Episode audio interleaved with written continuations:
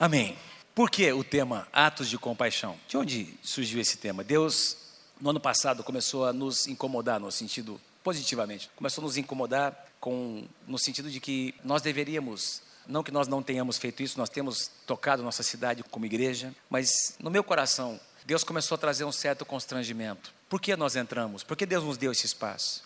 Por que Deus tem nos abençoado? Quantos de vocês podem dizer nessa manhã, eu sou um abençoado do Senhor? Deus tem abençoado muito a minha vida. Por que Deus tem nos abençoado? Eu tenho visto, acompanhado alguns de vocês, a gente conhece a história de muitos, tem gente nova na casa, mas alguns de vocês, a gente conhece a história, sabe de onde vocês vieram, onde estava o casamento de algum de vocês, sua vida pessoal, sua vida financeira. E a gente tem acompanhado como Deus tem abençoado, como Deus tem prosperado, como Deus tem é, sido fiel com cada um de nós, como Deus tem sido fiel com esta casa, quantas coisas, quanta conquista, esse espaço natural, muitos ministérios, igrejas plantadas e, e, a gente tem tocado muita gente fora também. Essa casa tem tocado muitas igrejas fora do nosso espaço, em outras cidades e até em outros países.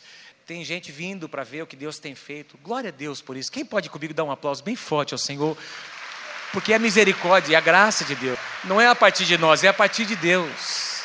Mas isso deve nos levar a uma pergunta: por quê? Deus tem nos abençoado. Eu creio, enquanto a gente estava aqui no louvor, enquanto cantávamos essa canção, é tão profundo, é tão imenso sobre o amor de Deus. E cobre-nos, é furioso, o amor de Deus às vezes é violento, né, gente? Ele, nos, ele vem, ele causa um impacto nos nossos corações. A gente se sente tão pequeno e constrangido. É poderoso, ele nos abraça. E só ele, só o Senhor pode devolver a vida aos corações, é o que nós cantamos. Quem sabe a gente poderia cantar mais tarde essa canção, mas por que que a gente, por que que Deus nos alcança com a sua graça, com a sua misericórdia, com o seu amor? Eu creio que em primeiro lugar, para nos levar à Sua presença, para nos levar de volta à Sua presença. Eu vou falar sobre isso nessa manhã, para nos tornar, nos fazer adoradores, pessoas que entendem o que é ter um relacionamento com Deus. Primeira razão, mas a segunda razão é que nós toquemos, que nós estendamos o Seu reino, que nós deixemos essa presença, esse amor, essa graça, essa misericórdia passar por nós e tocar as pessoas. Afinal de contas, nós não fomos alcançados apenas para ficar adorando a Deus. Nós não fomos alcançados apenas para isso, nós fomos alcançados por Deus. A razão principal é para cultuar a Ele, é para render louvores adoração a Ele, mas não é só isso. Tem hoje muitas ênfases, é, e aquele pessoal que enfatiza só adoração, adoração, eles ficam no estado de contemplação e só fazem isso, e mais nada. E a gente tem que contemplar, a gente tem que adorar, nós temos que nos render, mas tudo isso deve nos levar a alguma coisa prática, tocar, tocar a comunidade onde nós estamos plantando, tocar o nosso país, nossa cidade, tocar a nossa nação, tocar as pessoas ao nosso redor, tocar a nossa família. Quem crê comigo isso, diga amém. Deus começou a constranger os nossos corações. Deus tem nos abençoado para que nós abençoemos, para que nós possamos tocar as pessoas ao nosso redor com ações práticas. Eu creio, com ações práticas. O tema, o versículo que a gente tem tomado como tema para esse ano é esse. Salmo 145, na versão NVI: O Senhor é bom para todos e a sua compaixão alcança todas as suas criaturas. Você pode ler comigo bem forte? Vamos lá? O Senhor é bom para todos e a sua compaixão alcança todas, alcança todas as suas criaturas. A versão atualizada diz: O Senhor é bom para todos e as suas ternas misericórdias. É a mesma, o mesmo termo aqui para compaixão no hebraico aqui, o sentido é o mesmo termo para misericórdia, ternas misericórdias. Aliás, eu citei aqui no, no começo de dezembro, quando nós lançamos rapidamente esse tema, que esses termos bíblicos, eles se misturam e se complementam, vai ganhando expressão na palavra. São termos muito parecidos, muito que tem muito a ver um com o outro, não é? Que convergem. A palavra amor, a palavra graça, bondade, misericórdia, compaixão, longanimidade. Quando a gente pensa em Deus, essas palavras todas, elas se mesclam, elas têm um significado muito parecido e quando a gente estuda cada uma delas, a gente vai vendo muitas facetas de Deus, muitas facetas, a multiforme sabedoria de Deus é, se apresentando. Queridos, tudo que nós vemos, tudo que nós tocamos, tudo que nós sentimos nessa vida, nesse durante a vida que nós passamos, eu creio que tudo isso expressa o amor de Deus, sem que a gente perceba a graça de Deus. Hoje de manhã, acordei bem cedo para orar por esse culto. Deus me levou a essa passagem que eu vou ler com vocês daqui a pouquinho, em Lamentações, que fala sobre as misericórdias do Senhor. Hoje pela manhã, antes de você acordar, as misericórdias de Deus já haviam se renovado sobre a tua vida. Sem a gente perceber, tudo que a gente vê, o que a gente toca, o ar que a gente respira, os animais, grandes e pequenos, até mesmo os insetos. Alguém diz, mas alguns insetos eu acho que não foi Deus que criou, pastor. Por que, que Deus criaria o pernilongo? Qual é o objetivo? Qual é o propósito do pernilongo? Não é verdade, irmã? Uma barata. Por que, que Deus. Por que, que existe uma barata? Alguns vão dizer, talvez se, a gente for estudar a fundo, a gente vai encontrar alguma razão pela qual eu, amados, eu creio que a Bíblia diz que tudo que Deus faz, Deus fez de forma maravilhosa. Tudo foi criado com propósito. É claro que houve uma degradação por causa do pecado. Houve uma degradação por causa do pecado. A natureza não era como é hoje, porque Deus criou a natureza perfeita. O caos existiu, o caos entrou na raça humana, na natureza, por causa do pecado. E a Bíblia diz em Romanos 8 que a natureza geme, existe uma tensão na natureza. Tudo o que nós desfrutamos, tudo o que nós desfrutamos nessa vida é uma demonstração prática da bondade e da compaixão de Deus que nos tocam todos os dias. Quem pode dizer glória a Deus por isso? Sem que nós percebamos, a compaixão e a misericórdia de Deus estão nos envolvendo todos os dias. No Salmo 139, enquanto a gente louvava, os cânticos espirituais, as palavras proféticas vinham, Deus me fez lembrar do Salmo 139, quando Davi declara: Senhor, tu me cercas, por cima, por baixo, por trás, pela frente. Senhor, para onde eu me ausentaria da tua presença? Tu me sondas, tu me conheces. Eu nem disse coisa alguma, palavra alguma, tu já conheces o que está no meu coração, tu conheces as minhas necessidades. Se eu subo aos céus, lá estás se eu tomo as asas da alvorada, se eu me deitenho no confim dos mares, a tua mão vai me guiar naquele lugar. Se eu digo as trevas me secaram, Senhor, a tua luz ao redor de mim é maior do que as trevas que me cercam. Quem pode dizer amém por isso? A gente nem percebe, queridos. Eu sempre digo isso. Quantas e quantas vezes, quem sabe, Deus guardou você e eu de uma tragédia e nós nem soubemos. Deus enviou anjos. Deus enviou uma pessoa, Deus enviou alguém. Deus fez você passar naquele lugar cinco minutos antes ou cinco minutos depois. Deus guardou você, alguém estava orando por você, alguém estava intercedendo, por quê? Porque a graça e a misericórdia de Deus envolvem a minha vida e a tua vida sem que nós percebamos, sem que nós nem percebamos. Lamentações capítulo 3, versículos 22 e 23. As misericórdias do Senhor são a causa de não sermos consumidos, porque as suas misericórdias não têm fim, renovam-se a cada manhã. Grande é a tua fidelidade. Interessante que todas as pessoas, indistintamente, os bons e os maus, quem é convertido e quem não é convertido, quem conhece a Deus, quem não conhece a Deus, até aqueles que dizem que são ateus, que não creem em Deus, até eles desfrutam, até sobre eles a misericórdia de Deus está envolvendo a vida deles. E eu quero hoje, semana que vem eu vou continuar nesse tema, quero hoje falar sobre o nosso Deus. Eu quero focar o nosso Deus hoje, como Deus age, como o coração de Deus é movido por essa compaixão. A semana que vem vou falar sobre nós. Como o nosso coração também precisa mover, precisa ser impelido pela compaixão e pela misericórdia do Senhor. Mas eu quero hoje focar o coração de Deus, a forma como Deus age, como nós fomos alcançados. Vou começar definindo a palavra misericórdia e a palavra compaixão. A palavra misericórdia e a palavra compaixão. Misericórdia significa um pesar causado por uma miséria, pela miséria alheia. É a graça ou o perdão concedidos por uma bondade que é pura, uma bondade pura. Veja, eu sempre digo isso, a minha bondade a sua bondade, a bondade do homem não é como a bondade de Deus. A nossa bondade, muitas vezes, ela é parcial, sim ou não? Ela é relativa, depende do nosso humor, depende da nossa percepção. A nossa bondade tem muito a ver com sentir dó, sentir pena de alguém. Quando a Bíblia fala sobre a bondade de Deus, essa bondade é diferente.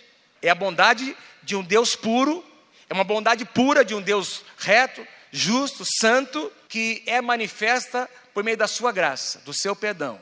A misericórdia de Deus é um atributo de Deus que o leva a perdoar as nossas faltas, os nossos pecados, todos os dias, todas as horas. Pensa comigo quantas vezes eu e você já pedimos perdão pelas mesmas coisas. Quantas vezes eu e você fizemos promessas para Deus e a gente não cumpriu. Sim ou não? Nós nunca fomos espancados por Deus. Deus nunca gritou com você. Deus sempre te recebeu com carinho, com amor e com perdão. É verdade ou não é, amados?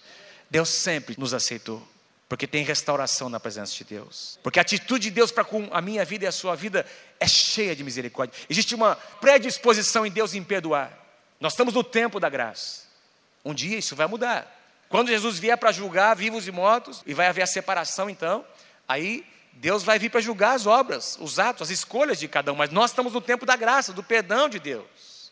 Basta se arrepender, se quebrantar, que tem perdão, tem restauração na presença de Deus. A segunda palavra é a palavra compaixão. Se a gente fosse separar aqui com paixão, a palavra paixão significa literalmente sofrer ou sofrimento. Paixão é tudo aquilo pelo qual uma pessoa está disposta a se doar e a sofrer por aquilo, ou por aquela causa, ou por aquela pessoa. A paixão leva você a sofrer por alguém. A paixão de Deus no meu coração, no seu coração, nos leva a amar as pessoas. Amém? Amar as nações. O que é que impulsiona o coração de um missionário a deixar sua casa, sua família, e aí para uma nação, muitas vezes um país com dificuldades extremas? É a paixão. Paixão pelas almas. A paixão de Deus queimando no seu coração. Com paixão. E a palavra junto com paixão tem um sentido mais amplo. É ser afetado de tal maneira, o seu coração, a sua alma, a sua mente, tudo que você é, é afetado por alguma coisa que está perto de você e faz você sofrer com aquela pessoa, com aquela situação. Você sente empatia. Você não passa só, olha de longe, mas alguma coisa mexe com você. Isso é compaixão. É ser movido como pelas entranhas. É forte isso, não é, gente? É um negócio que você não consegue controlar. É alguma coisa que te impulsiona, que constrange o seu coração, que te leva a uma ação, que te leva a uma ação prática, biblicamente. Misericórdia e compaixão não se resumem a sentir dó ou pena de alguém. A gente pode sentir dó de alguém, colocar a mão no bolso, tirar uma nota de 10 reais, 50 reais, 100 reais, e esse dinheiro, essa nota, às vezes vai causar mais problema do que benefício. Às vezes esse dinheiro, colocar a mão no bolso e dar dinheiro para alguém, não resolve o problema. Ter dó e sentir é, pena de alguém te leva a ações que nem sempre vão produzir mudanças. Agora, a compaixão e a misericórdia te leva a uma ação prática que vai tirar aquela pessoa daquele lugar e trazer para um outro lugar. É o que Deus fez comigo e com você. Quem pode dizer amém por isso? Sabe, querido, Deus precisa despertar o nosso coração. Eu vou dizer de novo: Deus precisa despertar o nosso coração. Nós, vamos ser sinceros, gente, eu sou o primeiro a me colocar nesse lugar. A gente se acostuma com o conforto. A gente vive no mundo, eh, eu me lembro na minha infância, como as coisas eram mais difíceis do que agora. Não é verdade o que eu estou dizendo? Eu me lembro, os meus brinquedos eram, brinquedos que eu fabricava. Carrinho, carrinho de rolemã, papagaio, pipa. Você tinha que comprar o papel, arrumar bambu para fazer, cola, construir. Hoje em dia está tudo pronto para meninada. Tinha que fazer a cola, né? Aliás, fazia cola com farinha, né? Farinha de trigo e água. de tão difícil que era. As coisas são fáceis hoje. Me lembro quando, na Copa do Mundo de 70, meu pai, quando nós tivemos nossa primeira televisão, uma Telefunken. Você sabe o que é isso? Uma Telefunken? Quem sabe? Quem se lembra? Levanta a mão. Ei, Glória, tem um monte de gente que conhece. Como é que a gente mudava o canal? Não tinha esse negócio de controle remoto, era tec, tec, tec, tec. E às vezes a televisão não funcionava. Sabe como meu pai fazia funcionar? Era na base da pancada. Pum! né, Alessandro? Bombril na antena. Não, isso aí já é gambiarra, tá? Não vem com esse negócio, né? Mas é verdade, meu pai colocava bombril na antena. A gente ia lá fora, na antena, um ficava gritando lá dentro. Vai para a direita, vai para a esquerda. Agora pegou, mas pegava um canal, mas não pegava o outro. Daí quando mudava de canal, tinha que mudar a antena, não é? Hoje em dia é tudo digital põe uma antenazinha em cima da sua televisão, você está pegando os canais todos digitais. As coisas mudaram e a gente se acostuma com o conforto. É verdade ou não é que é mais gostoso dirigir um carro com direção hidráulica? Sim ou não? Uma vez que você dirige um carro com direção hidráulica, você não quer mais voltar com outro. É sim ou não? Ar-condicionado. Se não, pastor, mas não é luxo, é uma necessidade nessa época que nós vivemos, né? Nesse calor imenso. Mas há, há pouco tempo atrás, não tinha esse negócio de, de ar-condicionado no carro. Só quem tinha muita grana. Aliás, não tinha nem carro. A gente, eu lembro quando a gente vinha nos nossos cultos de jovens, na nossa, lá na rua Itapicuru, tinha dois, três merreca de carro, fusquinha aqui, uma motinha ali. Você vem aqui num culto de jovens hoje, de adolescentes, de jovens, está cheio de carro aqui. Por quê? Porque Deus tem nos abençoado, Deus tem abençoado as famílias. Nós temos acesso. Os nossos filhos podem estudar numa escola melhor. Nós podemos comprar uma roupa melhor para os nossos filhos, dar um brinquedo melhor. Sim ou não? E esse conforto todo, tudo isso que a gente tem acesso hoje, nós vamos nos tornando, nós vamos prosperando, a gente vai adquirindo conforto e algumas mordomias, e a gente vai se acostumando com isso. E quanto mais a gente se envolve com as coisas dessa vida, a nossa tendência é nos incomodar menos com alguma coisa que está acontecendo bem próximo de nós. E é uma coisa impressionante como numa cidade como Londrina, uma cidade próspera, quem é que ama Londrina? Londrina, qualquer cidade próspera no nosso país, você vai encontrar muita riqueza e muita miséria.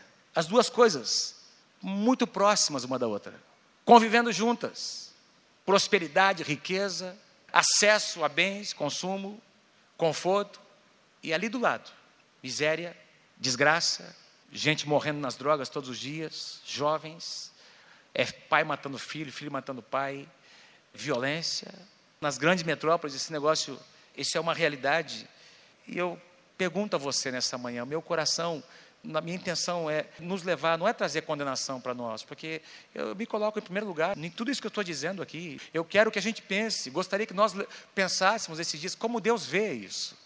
Como Deus vê as nossas cidades, como Deus vê o nosso coração. Outro dia eu estava assistindo o noticiário, não é? lá no jornal, um dos jornais de grande, que a gente mais assiste. No mesmo bloco de jornal, eles falaram de contar uma notícia, uma, uma tragédia, um negócio, gente que morreu, um negócio terrível. E daqui a pouco o repórter disse, como sempre, não, então vamos mudar um pouquinho de assunto, não é? E começou a falar sobre o negócio totalmente, não é? O pessoal na praia, pessoal brincando, se divertindo, parará ali no mesmo bloco. E a gente assiste essas coisas e não choca mais, não chama a nossa atenção. É normal a gente ouvir que morreu cinco, morreu dez, que o adolescente de 16 anos morreu ali, que o fulano, por causa das drogas, que a gente vai convivendo com essas coisas. E eu quero, nessa manhã, te fazer pensar juntamente comigo que nós somos igreja. Nós somos a igreja do Senhor Jesus. Tem gente pertinho de mim, de você que precisa ser tocado. Nós podemos fazer alguma diferença. Nós vamos mudar o mundo, nós não vamos mudar o mundo, mas alguma coisa nós podemos fazer. Um pouco mais nós podemos fazer. Um pouco mais nós podemos fazer. Foi essa misericórdia, essa compaixão de Deus que o levaram a uma ação prática, entregar o que ele tinha de mais precioso, o seu próprio filho.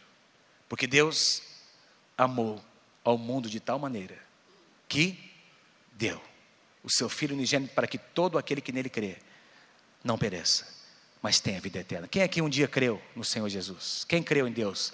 Levanta a sua mão bem forte. Foi por causa de você que Deus enviou o seu Filho, para que todo aquele, para que o Luiz, que um dia iria crer, pudesse ter a vida eterna, para que o Eduardo, para que o Paulo, para que o Leonel, o Guilherme, Deus pensou em você, Deus pensou em mim.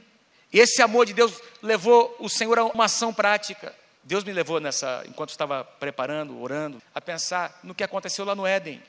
A história, o plano de redenção, a Bíblia. Eu escrevi essa frase. Se você puder anotar essa frase, gostaria muito que você escrevesse, que isso ficasse assim gravado no seu coração. A Bíblia nada mais é do que a história de um Deus cheio de misericórdia e compaixão, que decidiu ir até onde o homem estava, para trazer de volta este homem para onde ele está. Quando eu digo homem aqui, estou dizendo o gênero, a raça humana, o homem, a mulher, o ser humano. A Bíblia é a história de um Deus cheio de misericórdia, cheio de compaixão, que decidiu ir até onde o homem estava, para trazer, esse era o propósito, trazer o homem, este homem, pedido, caído, de volta para onde Deus está, para onde está a presença de Deus. Mesmo quando o homem desobedeceu, diga assim comigo: Deus nunca chegou atrasado. Fala para o teu irmão: Deus não chega atrasado. Deus já tinha, fala, Deus já tinha um plano, amém, queridos? Deus já tinha um plano. Deus não ficou lá assim, puxa, decepcionadíssimo com Adão, meu Deus, o que, eu vou fazer? Aliás, Deus dizendo, meu Deus, né? Deus dizendo, ô oh, meu filho, ô oh, Espírito Santo, o que será que eu vou fazer agora? Não, Deus já tinha um plano antes da fundação do mundo. Deus já sabia que o homem ia pecar e Deus já tinha um plano. Não é lindo isso, amados? O plano da redenção. Interessante que lá no Éden, imediatamente, se você abrir a sua Bíblia em Gênesis capítulo 3, você vai perceber que imediatamente após o pecado, houve uma ação de Deus. Gênesis capítulo 3. Foi Deus quem procurou o homem no jardim, não foi o homem. Aliás, a Bíblia diz que o homem se escondeu de Deus. Foi Deus quem procurou o homem, foi Deus quem chamou o homem. Adão, onde estás? Foi Deus quem iniciou a conversa. Onde você está, Adão? Ah, estou aqui. Não é porque eu olho o seguinte, eu estava nu, não é? Eu, eu então me tive medo, porque eu estava nu e me escondi. Mas Adão, quem é que te disse que você estava nu? Porque antes do pecado, a glória de Deus cobria o homem. Quem é que te disse? E começa uma conversa entre Deus e o homem. E esse diálogo, Deus sabia. Deus foi conduzindo esse diálogo, essa conversa. Mas quem começou a conversa foi Deus. Quem nos alcançou foi Deus. Quem nos amou primeiro foi o Senhor. Nós amamos porque Deus nos amou primeiro. Você pode perdoar as pessoas ao seu redor porque Deus te perdoou primeiro. Você pode andar uma milha a mais, você pode se humilhar, você pode se doar por alguém, você pode semear na vida de alguém, porque tudo isso Deus já fez na tua vida primeiro. Deus fez na tua vida primeiro. Você recebeu tudo que você tem, o que você é, o que você conquistou, você só conquistou, só é, só adquiriu, porque Deus te abençoou para você adquirir. Isso aqui é fruto do meu trabalho. Claro, Deus abençoa quem trabalha, mas quem te deu forças para trabalhar, quem te deu sabedoria, foi Deus. Não esquece disso. Deus foi lá no jardim, Deus se dirigiu, Deus tomou iniciativa. Ah, já sei, Adão, foi, você comeu, não é? Você comeu daquele fruto, não é, Adão? Você fez aquilo que eu pedi para você não fazer, não é, Adão? Por que, que você fez isso? Ah, não, a minha culpa não é minha, não, foi da mulher que o Senhor me deu. Até hoje é a mesma coisa, né? Continua igualzinho, né? Foi a mulher que tu me deste. Aí Deus vai conversar com Eva. Eva, o que aconteceu? Não foi, foi a serpente que o Senhor criou. Se a serpente falasse, ela ia, acho que ela ia culpar. É, talvez ela ia dizer, mas por que, que você me criou, meu Deus? Por que, que o Senhor me criou, né? Um jogando para o outro, um jogando pro... E Deus foi conduzindo, Deus foi conduzindo a conversa. Foi Deus quem buscou um animal em algum lugar. A Bíblia não diz que animal era esse. Deus matou, Deus sacrificou um animal. Você percebe como a misericórdia de Deus vai impulsionando, vai fazendo com que Deus haja de maneira prática. Deus procura, Deus conversa, Deus começa o diálogo. Deus mata um animal, sangue é derramado, já apontando para o sacrifício de Jesus Cristo. Deus pega o couro daquele animal, a pele daquele animal, para cobrir a nudez de Adão, porque Adão tinha tentado e Eva tentaram cobrir com folhas de figueira, não é? Que representam a justiça própria, o jeitinho do homem, o nosso jeitinho, a nossa solução. Deus vem, Deus cobre, e aí Deus libera uma palavra. Deus começa a conversar, conversa com Adão, conversa com Eva, conversa com a serpente, porque você fez isso, e Deus libera uma palavra. A primeira palavra profética que tem a ver com a redenção foi Deus que profetizou. Olha o que Deus disse. Gênesis capítulo 3, por causa da misericórdia, da compaixão de Deus, olha o que ele declara, Gênesis 3,15, Deus está profetizando para a serpente: Eu colocarei inimizade entre você, serpente, e a mulher, e eu vou aqui fazer algumas, uma aplicação, é uma interpretação minha pessoal. A mulher representa a igreja, eu colocarei inimizade entre você e a mulher e a igreja. É verdade ou não é que o diabo se opõe à igreja até hoje? A Bíblia diz em Apocalipse que ele é antiga, o diabo é a antiga serpente. Em Apocalipse diz isso. A mulher na Bíblia é a figura da igreja. A Bíblia diz que Jesus é o noivo e a igreja é a noiva. Eu colocarei inimizade entre ti e a mulher, entre a tua descendência e o seu descendente. Quem é o descendente? O que viria da igreja, do povo de Deus? Jesus. Este, Jesus, te ferirá a cabeça e tu lhe ferirás o calcanhar. Jesus foi ferido, mas não mortalmente. Quem foi ferido mortalmente foi Satanás, lá na cruz do Calvário. Jesus pisou na cabeça da serpente, a sentença foi dada. Quem pode dizer amém por isso? Agora, deixa eu te lembrar de uma coisa: esse ato de Deus não foi um ato de vingança, foi um ato de compaixão. O que moveu o coração de Deus não foi se vingar da serpente, do diabo. O que moveu o coração de Deus foi uma profunda misericórdia e compaixão por mim e por você. E porque Deus, o nosso Deus, não achou que era normal a degradação humana. Para Deus nunca foi normal. Deus nunca tratou isso como algo normal. A sua misericórdia, a sua compaixão o impeliram em direção a esse homem caído, para redimir esse homem, para fazer alguma coisa por esse homem.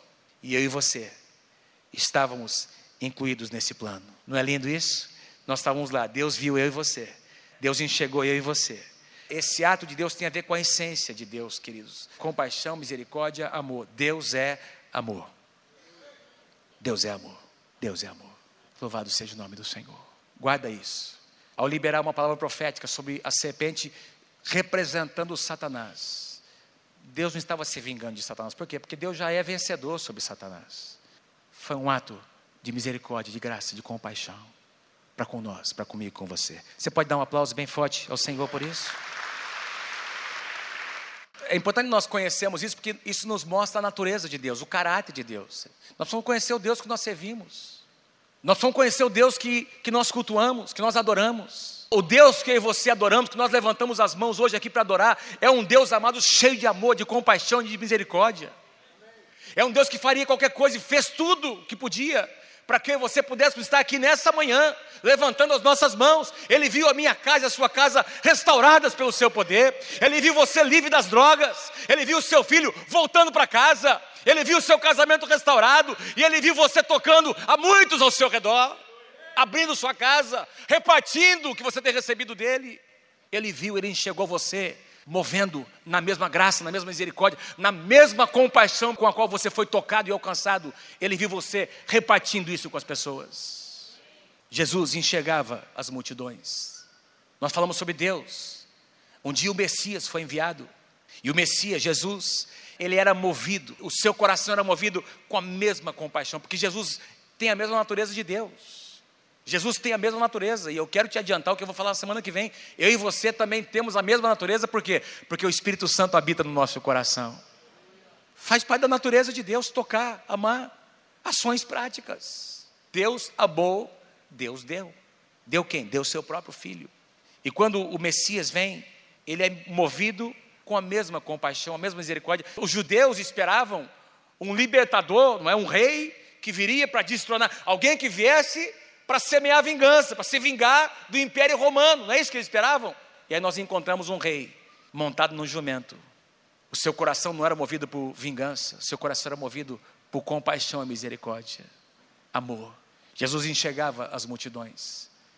Mateus capítulo 9, 35 e 36, e percorria Jesus todas as cidades e povoados, ensinando, nas sinagogas, pregando o evangelho do reino. Amados, qual é o evangelho do reino? Qual é o evangelho do reino? O evangelho do reino é movido por compaixão, por misericórdia, por amor, por enxergar a miséria das pessoas, pregando o evangelho do reino e curando toda sorte de doenças e enfermidades. Vendo ele, vendo Jesus as multidões, compadeceu-se delas, porque estavam aflitas e exaustas, como ovelhas que não têm pastor. Eu declaro, Senhor, nessa manhã, Pai, enche o nosso coração, Pai. Enche o coração deste povo, Senhor, desta casa que esta casa seja conhecida, assim como uma casa de compaixão. Uma casa que ministra a tua misericórdia, Senhor. Em nome do Senhor Jesus. Ontem estava ouvindo, mostrei até para a Mônica, encontrei, Deus me fez lembrar de algumas palavras proféticas que nós recebemos. Em 98, quando, quando houve a transição aqui, uma das palavras proféticas do pastor Mike Herron, ele disse que essa casa seria conhecida como uma casa de compaixão que haveria muita compaixão nessa casa. Que ao invés de julgar, haveria amor, haveria misericórdia. Pessoas viriam de todos os lugares para serem restaurados nessa casa. Quem crê nessa palavra, diga amém. Eu creio. Jesus enxergava as multidões com muita compaixão. Isso movia o coração dele. Quando ele chegava às multidões, eu estou aqui diante de uma multidão nessa manhã. Eu posso olhar para vocês assim, não especificamente focar os meus olhos em cada um de vocês. Conheço muitos de vocês pelo nome, mas é como se Jesus estivesse olhando para toda a multidão, as pessoas, ele enxergava essas multidões como ovelhas sem pastor, como ovelhas sem pastor. Isso levava Jesus a ações práticas com relação à multidão. Jesus também enxergava cada pessoa individualmente. Eu comentei sobre isso aqui no início de dezembro. Não apenas as multidões como um todo, como nós vemos, nós passamos na rua com o nosso carro, nós enxergamos o quê? As multidões. Você passar aqui no terminal, aqui na leste-oeste, às 5 e meia, 6 horas da tarde, você vai ver uma grande multidão aqui.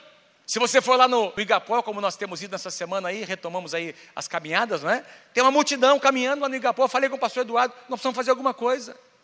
São milhares de pessoas que vão lá para andar, para correr. Quem sabe aquele seja um espaço onde a gente possa tocar dezenas, centenas de pessoas. Amém? A gente pode enxergar as multidões, ah, esse povo aqui, que bom, né? Olha, que beleza.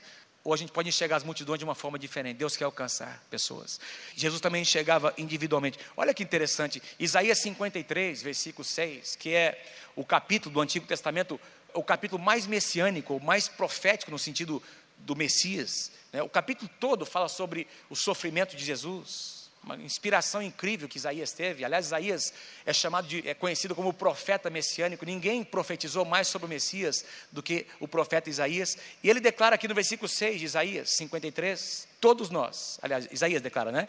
Todos nós. Olha que interessante, Isaías se colocando profeticamente, não é? No plano da redenção, todos nós, isso inclui nós, andávamos desgarrados, como ovelhas. Não é a mesma visão que Jesus teve? Ovelhas sem pastor, de Mateus 9? Todos nós, então, ou seja, nós éramos essas ovelhas. Quando Jesus disse que ele olhava as multidões e as enxergava como ovelhas sem pastor, eu e você estávamos lá. Todos nós andávamos desgarrados como ovelhas. Agora, olha que interessante, cada um se desviava pelo seu caminho. Todos nós e cada um. Mas o Senhor fez cair sobre ele, sobre Jesus, a iniquidade de todos nós. De todos nós e de cada um de nós. Deus ama todos, mas ama também cada um. Deus ama as multidões, mas se preocupa com cada pessoa. A gente vê as estatísticas, às vezes, sobre as mortes nas estradas, como aconteceu agora, muitas mortes, muitos afogamentos. Não é isso? Então a gente ouve dados, mais um exemplo, né? a gente ouve alguns dados e eles falam assim: em comparação com o ano passado, cresceu tantos por cento, diminuiu tantos por cento. Porcentagem, mas para a família que perdeu é 100%. Não é diferente, a perspectiva não muda. Para quem perdeu o marido, para quem perdeu o filho, é 100%. Uma mãe, um pai que perde um filho afogado, ou uma tragédia na estrada. Vocês percebem a diferença? Deus enxerga o todo, Deus enxerga cada um. Que Deus nos faça olhar com os olhos de Deus. Vocês estão comigo, gente? Põe a mão no teu coração, diga assim: faz alguma coisa aqui dentro, Senhor. Diga assim, Senhor, põe, incomoda o meu coração, Senhor. Fala, incomoda, Senhor, põe que teu espírito comece a incomodar o meu coração, Senhor. Porque diga assim, porque eu também quero enxergar não apenas as multidões, mas eu quero enxergar cada pessoa como tu enxergas. Quantas vezes Jesus estava cansado, de repente as pessoas, e ele se retirava para orar, para comer alguma coisa, para conversar com seus discípulos, de repente descobriam onde ele estava. Fala a verdade comigo, se você descobrisse onde Jesus estava, você não ia querer procurar, você não ia querer conversar com ele. Agora pensa num homem cansado.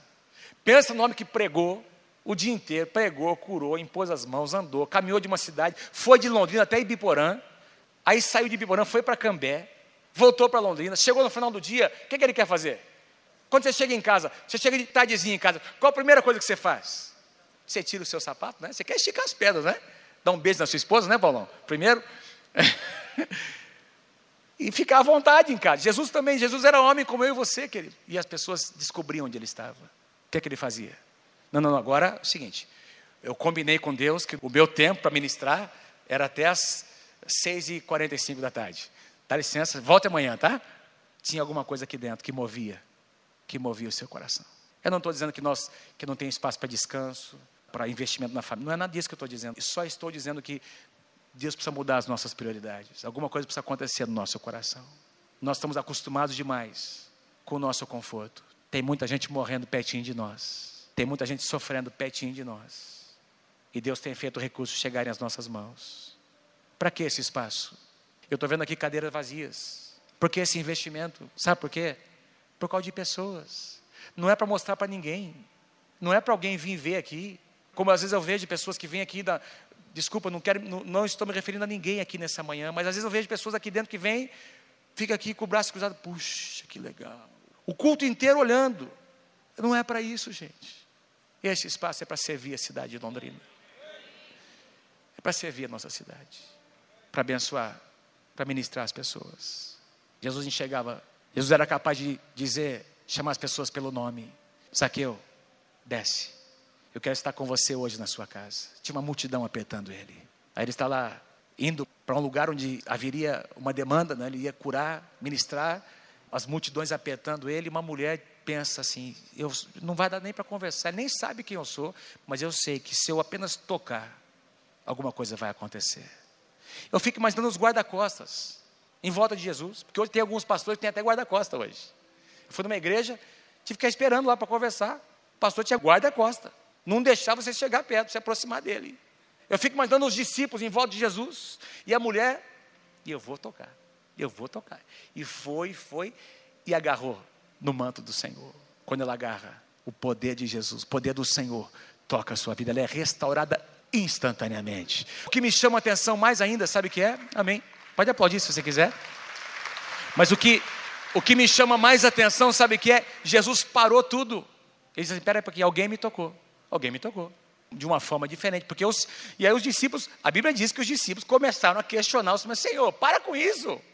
Para com isso, Senhor. Não é como a gente faz com Deus às vezes, não é? Deus, para. Que isso? Tem um monte de gente aqui te tocando, pressionando, e o Senhor diz que alguém te tocou, alguém me tocou, porque eu sei, eu percebi que alguém me tocou de forma diferente, porque saiu poder, saiu virtude, houve uma demanda, e a mulher se apresentou. Amém? Quem aqui foi tocado individualmente pelo Senhor Jesus? Você não era apenas multidão, Deus foi lá te buscar onde você estava. Você está aqui pela misericórdia de Deus. Eu e você estamos aqui pela misericórdia de Deus. Nós não merecíamos este lugar. Nós não éramos nada. E se nós temos alguma coisa, é porque Deus tem nos dado. O que é que nós vamos fazer com isso? Vamos continuar adquirindo bens? Vamos aumentar o nosso conforto apenas? Querido, desfruta do teu trabalho. É fruto do teu trabalho, Deus tem te abençoado. Mas lembra que Deus também tem te abençoado, nos abençoado como igreja, inclusive, com um propósito: servir atos de compaixão, servir a nossa cidade, servir o mundo em que nós vivemos. Quero finalizar com essa frase e com mais uma passagem bíblica. A compaixão no coração de Jesus o levava a perceber as necessidades ao seu redor e a agir com ações práticas. Assim como Deus, quem é que acha, quem é que confirma, quem é que concorda comigo que Jesus era uma pessoa muito prática? Prática. Ele não ficava lá no escritório dele, despachando do escritório. Jesus estava na rua. Jesus estava com as pessoas, tocando, ministrando, investindo nos seus discípulos, nos, seus, nos 12 que estavam em volta de si, depois dos 70. Sim ou não? Amém, gente? Era uma vida prática, tocando as pessoas. Ações práticas. Diga assim comigo, ações práticas. Bate assim no ombro do seu irmão, diga, meu irmão, minha irmã, Deus quer levar você agir de maneira prática nesse ano. 2014 vai ser um ano de ações práticas, grandes e pequenas. Quem crê comigo? Quem crê comigo? Dê um aplauso bem forte se você crê. Se você profetiza comigo, quem crê? Diga eu creio em nome de Jesus. A compaixão no coração de Jesus o levava a perceber. Por quê? O que é que levou Jesus a isso? Paulo declara por quê. Eu gostaria que você lesse comigo na versão NVI, é a última passagem. Filipenses capítulo 2, do versículo 4 até o versículo 11. Respira bem forte e você vai declarar bem forte comigo. Vamos lá. Cada um cuide não somente dos seus interesses, mas também dos interesses dos outros. Versículo 5: Seja a atitude de vocês a mesma de Cristo Jesus, que, embora sendo Deus, não considerou que o ser igual a Deus era algo que devia apegar-se, mas esvaziou-se a si mesmo, vindo a ser servo, tornando-se semelhante aos homens. Versículo 8. E, sendo em forma humana, humilhou-se a si mesmo e foi obediente até a morte e morte de cruz. Por isso, Deus o exaltou a mais alta posição, ele deu o nome que está acima de todo nome, para que ao nome de Jesus se dobre todo o joelho, no céu, na terra e debaixo da terra, e toda língua confesse que Jesus Cristo é o Senhor, para a glória de Deus Pai.